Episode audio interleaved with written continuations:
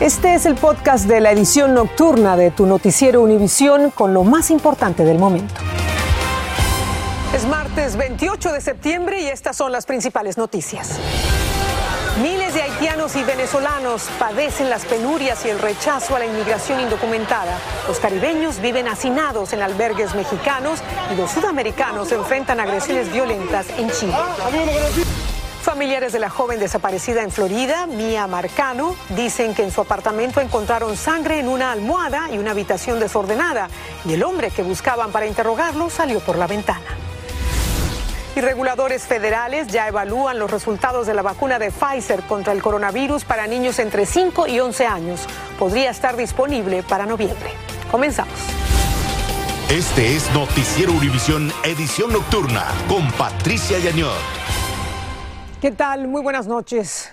La crisis de los miles de migrantes haitianos que quieren llegar a Estados Unidos ya no solo es un problema en las ciudades del norte de México, los albergues en la capital están saturados y los haitianos sobreviven allí hacinados mientras siguen llegando más inmigrantes. En la Ciudad de México, Alejandro Madrigal nos muestra los rostros de esta terrible situación. La familia Jones logró superar dos cercos migratorios mexicanos que para ellos como haitianos parecían imposibles.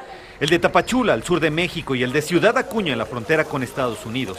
Pero ahora descansan en un refugio en la Ciudad de México, junto con decenas de compatriotas. No tienen que, que tratarnos así porque estamos buscando una vida mejor.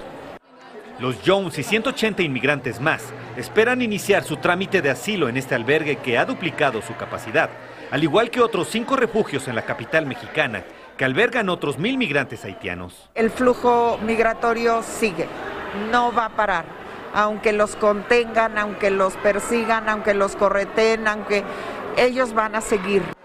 Ante la saturación de estos albergues, fueron colocadas carpas en los patios y duermen en el piso, mientras los migrantes continúan llegando. Debido a la alta demanda, los migrantes tienen que descansar justamente en los pasillos, pero también hay otra situación.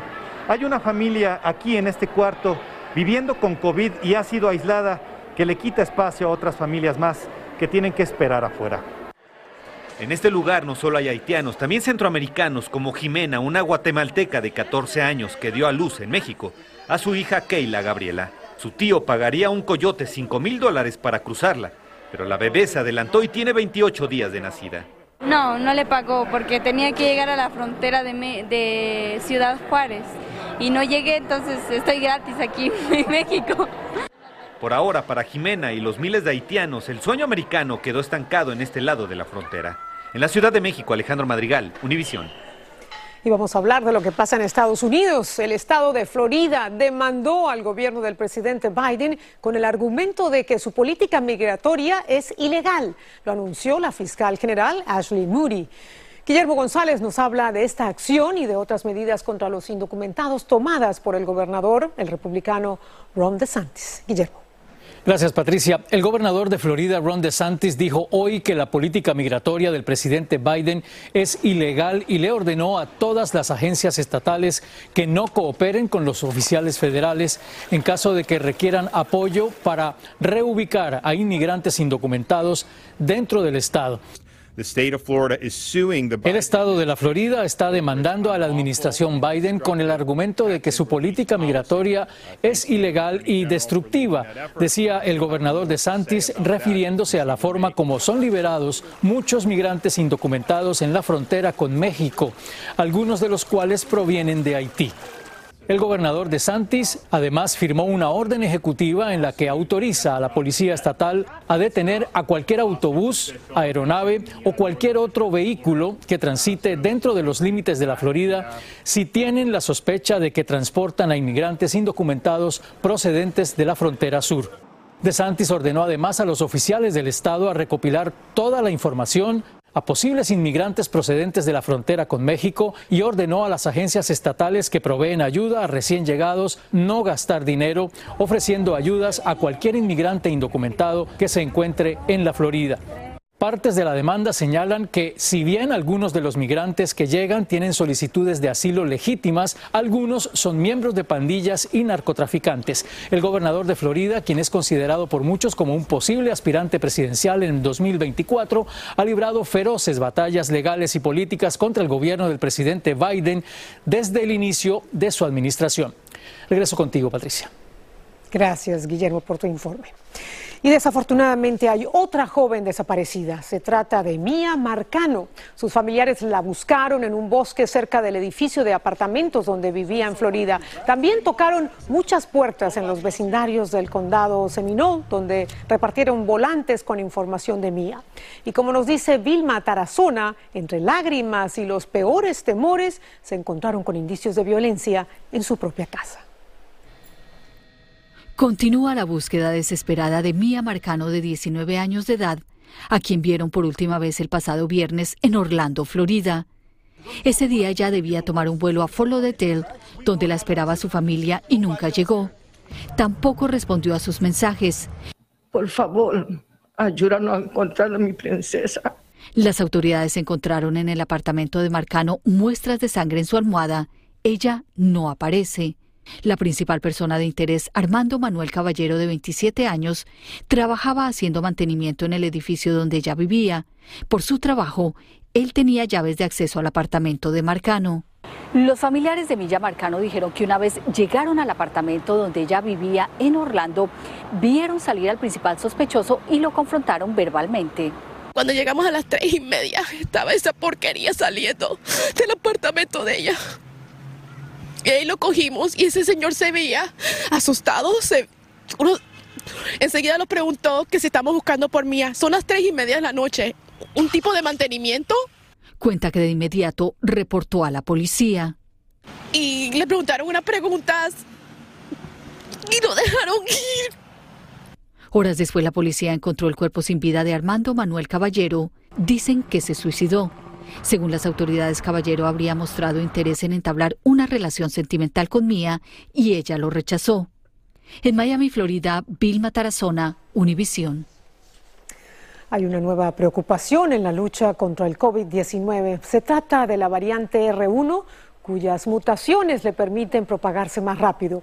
Los expertos también advierten que esa variante tiene la capacidad de evadir los anticuerpos producidos por la vacuna. Ya se han detectado 53 casos de contagios con esa variante en California. Desde allí nos informa Luis Mejía.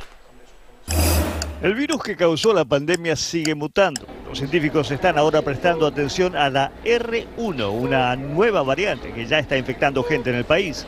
La variante R1 tiene unas mutaciones que se han encontrado en otras variantes, como la variante beta y la variante gamma.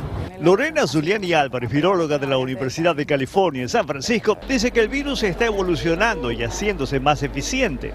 El virus eh, siempre se va a seguir adaptando a transmitirse mejor en su huésped en este caso los seres humanos. Aquí en Estados Unidos la variante R1 apareció primero en un asilo de ancianos en Kentucky donde personas no vacunadas y vacunadas se infectaron.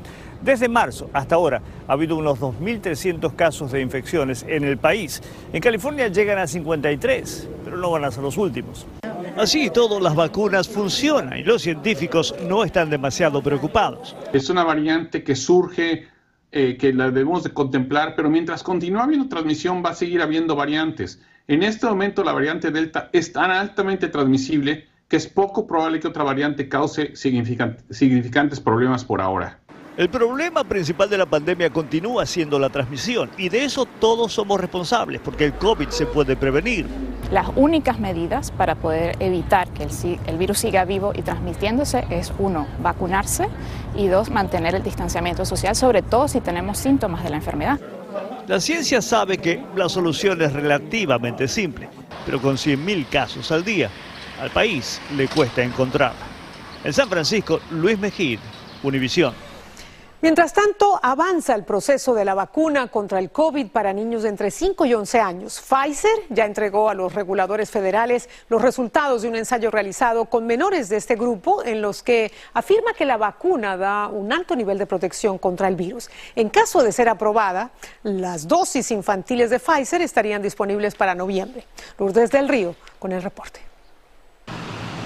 Ya está en manos de la Administración de Alimentos y Medicamentos la investigación realizada por Pfizer sobre la eficacia de su vacuna para niños de 5 a 11 años de edad. La farmacéutica ha dicho que espera solicitar la autorización de uso de emergencia en las próximas semanas. Atender a ese grupo de edad es importante porque aunque los pequeños no son el segmento de la población que el COVID ataca con más fuerza, no están exentos de graves complicaciones. Recordemos que existe lo que se llama el síndrome inflamatorio multisistémico infantil causado por el COVID y también se está estudiando si los niños infectados podrían tener secuelas a largo plazo. Las dosis que recibirán los niños no serán las mismas que se le han administrado a los adultos. Se va a usar la tercera parte de la cantidad de vacuna de los adultos. Los adultos reciben 30 microgramos, los niños entre 5 y 11 van a recibir 10 microgramos en dos dosis. La semana pasada Pfizer dijo que los investigadores habían descubierto que la vacuna desarrollaba niveles de anticuerpos contra el coronavirus en los niños, tan fuertes como los encontrados en los adolescentes y adultos jóvenes que recibían las dosis normales. Después de ver todos los números de cómo funcionaba la vacuna me parece una excelente noticia para proteger a nuestros niños. Lo que me preocupa a mí son los efectos que pueda tener estas vacunas en un futuro, no solamente los niños, sino uh, también los adultos. Aunque se ha dicho que estas vacunas infantiles podrían estar disponibles para octubre, Fuentes dentro de las agencias reguladoras consideran que es más realista pensar que esto ocurra en noviembre, un poco antes del Día de Acción de Gracias. Regreso contigo, Patricia. Gracias, Lourdes.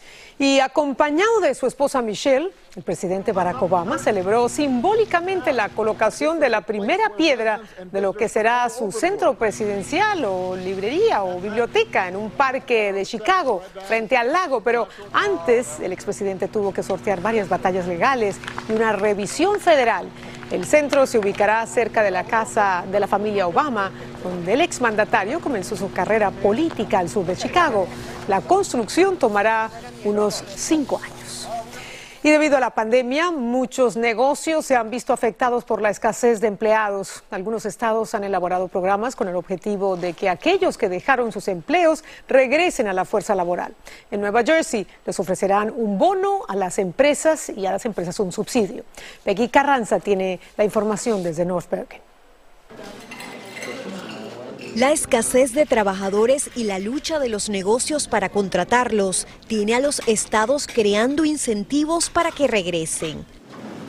Lo que podría aliviar la carga de restaurantes como Son Cubano, según su gerente. En todos los departamentos hemos estado corto más del 50%. Y pues Muchas veces el cliente no entiende por lo que estamos pasando. El gobernador de Nueva Jersey anunció un programa que le dará 500 dólares a los trabajadores que regresen a la fuerza laboral y hasta 10 mil dólares en subsidios salariales a los negocios que los capaciten. Es una solución donde todos ganan, dijo el gobernador. Tanto los empleadores como los trabajadores ya pueden llenar una solicitud en la página del Departamento del Trabajo Estatal, aunque esta agencia dice que dará más información los próximos días. Tienen que tener 100 empleados o menos y tienen que pagarle por lo menos 15 dólares la hora. Eso hasta ahora lo que sabemos. El entrenamiento de un empleado sin experiencia tomaría tiempo y costaría dinero, por lo que la iniciativa es bienvenida. Y lo que queremos es que el empleado se sienta seguro de sí mismo, se sienta cómodo, eh, que tenga empatía. Y pues sí, eh, realmente sería fenomenal si el, si el gobierno eh, nos brinda esa ayuda. Muy importante esa ayuda. Peggy nos acompaña desde New Jersey. Cuéntanos, Peggy, ¿de dónde viene el dinero para el incentivo y cómo lo recibirían estos trabajadores? El fondo cuenta con 10 millones de dólares que proviene de un plan de rescate federal y se espera que los trabajadores lo reciban en su primer cheque y según el gobernador es para gastos como el cuidado infantil y transporte, Patricia. Gracias por ese informe, Peggy. Peggy Carranza, allí en North Bergen, New Jersey. Vamos a pasar ahora a Chile, donde cientos de inmigrantes venezolanos viven temerosos tras los recientes ataques xenófobos que recibieron de residentes locales que exigen que se vayan del país. El presidente Sebastián Piñera condenó la agresión contra ellos durante y después del violento desalojo de uno de sus campamentos. Patricia Luna nos reporta sobre esta tensa situación migratoria al sur del continente. Semana y no nos dieron ni comida, loco. Algunos habían caminado por meses bajo condiciones climáticas extremas. Muchos llevan a sus hijos pequeños. Todos comparten la misma desesperación. Llegar a algún país que los acoja, escapando de una Venezuela que para ellos no tiene presente ni mucho menos futuro. Esto es mejor que estar en Venezuela. Venezuela, tú uno tiene su casa y todo lo que tú quieras, pero no tienes cómo alimentar a tus hijos, ni, ni cómo vestirlos, ni darle una buena educación. Pero aquí, en el norte de Chile, a donde pasan desde el vecino Perú, no todos los migrantes son bienvenidos. En los últimos días hubo una serie de enfrentamientos entre manifestantes y quienes escapan de una situación desesperante. Nos rompieron las cosas, rompieron carpa y para afuera y, y es lo que ellos decían, pues así, pues a esa manera, de una manera agresiva.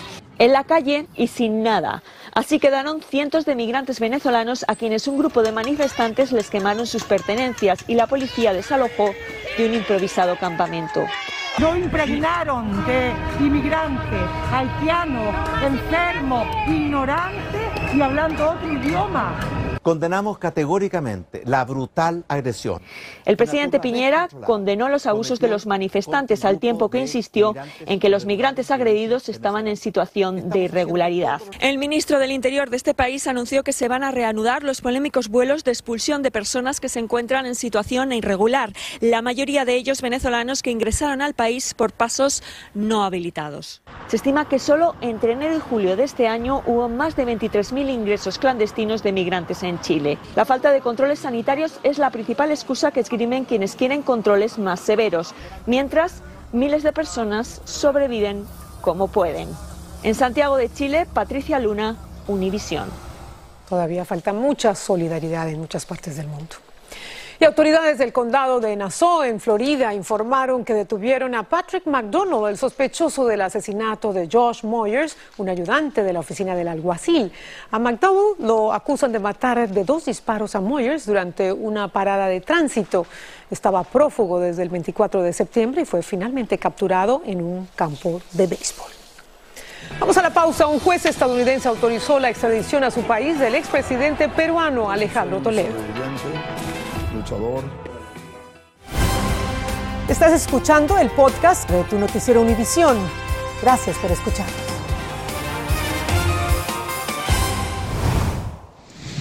En Brasil, una gran tormenta de arena cubrió varias ciudades en los estados de Sao Paulo y Minas Gerais. Pobladores grabaron videos que muestran cómo el cielo de sus ciudades se oscurecía debido a la enorme cantidad de polvo.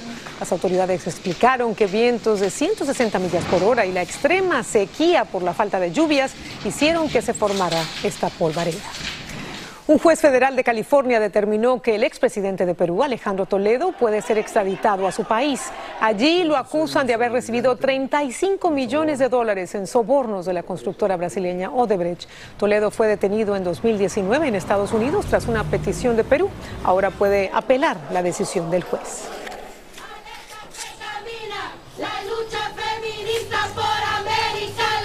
Y así manifestaron cientos de personas en El Salvador para exigir la despenalización del aborto. Lo hicieron portando pancartas con frases que decían es mi derecho a decidir y aborto legal para no morir. El Salvador tiene una de las leyes antiaborto más estrictas del mundo, incluso en casos en los que el embarazo supone un riesgo para la madre o por violación o incesto. Amazon muestra su primer robot y asegura que en pocos años cada hogar tendrá al menos uno de esos y quizás varios. Estás escuchando el podcast de tu noticiero Univisión. Gracias por escuchar. Y esta noche se celebró la cuadragésima segunda entrega anual de los premios Emmy de noticias y documentales y el programa Aquí y Ahora recibió el premio Emmy a Mejor Reportaje de Periodismo Investigativo en Español por este especial Inundados en Plástico. En la investigación que presentó Ilia Calderón y produjo Evelyn Barker se exploró el daño que causa el uso masivo de plástico en nuestro planeta.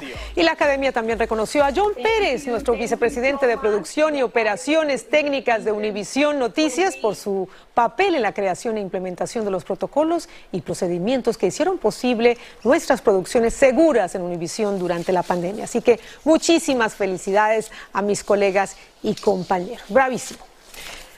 Y vamos a despedirnos con Amazon, que dijo que ya está listo su primer robot para el hogar. Ahí lo ven, se llama Astro y está diseñado para vigilar la vivienda y cumplir algunas órdenes.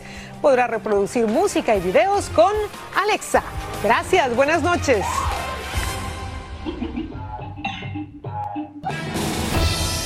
Así termina el episodio de hoy de Tu Noticiero Univisión. Gracias por escucharnos.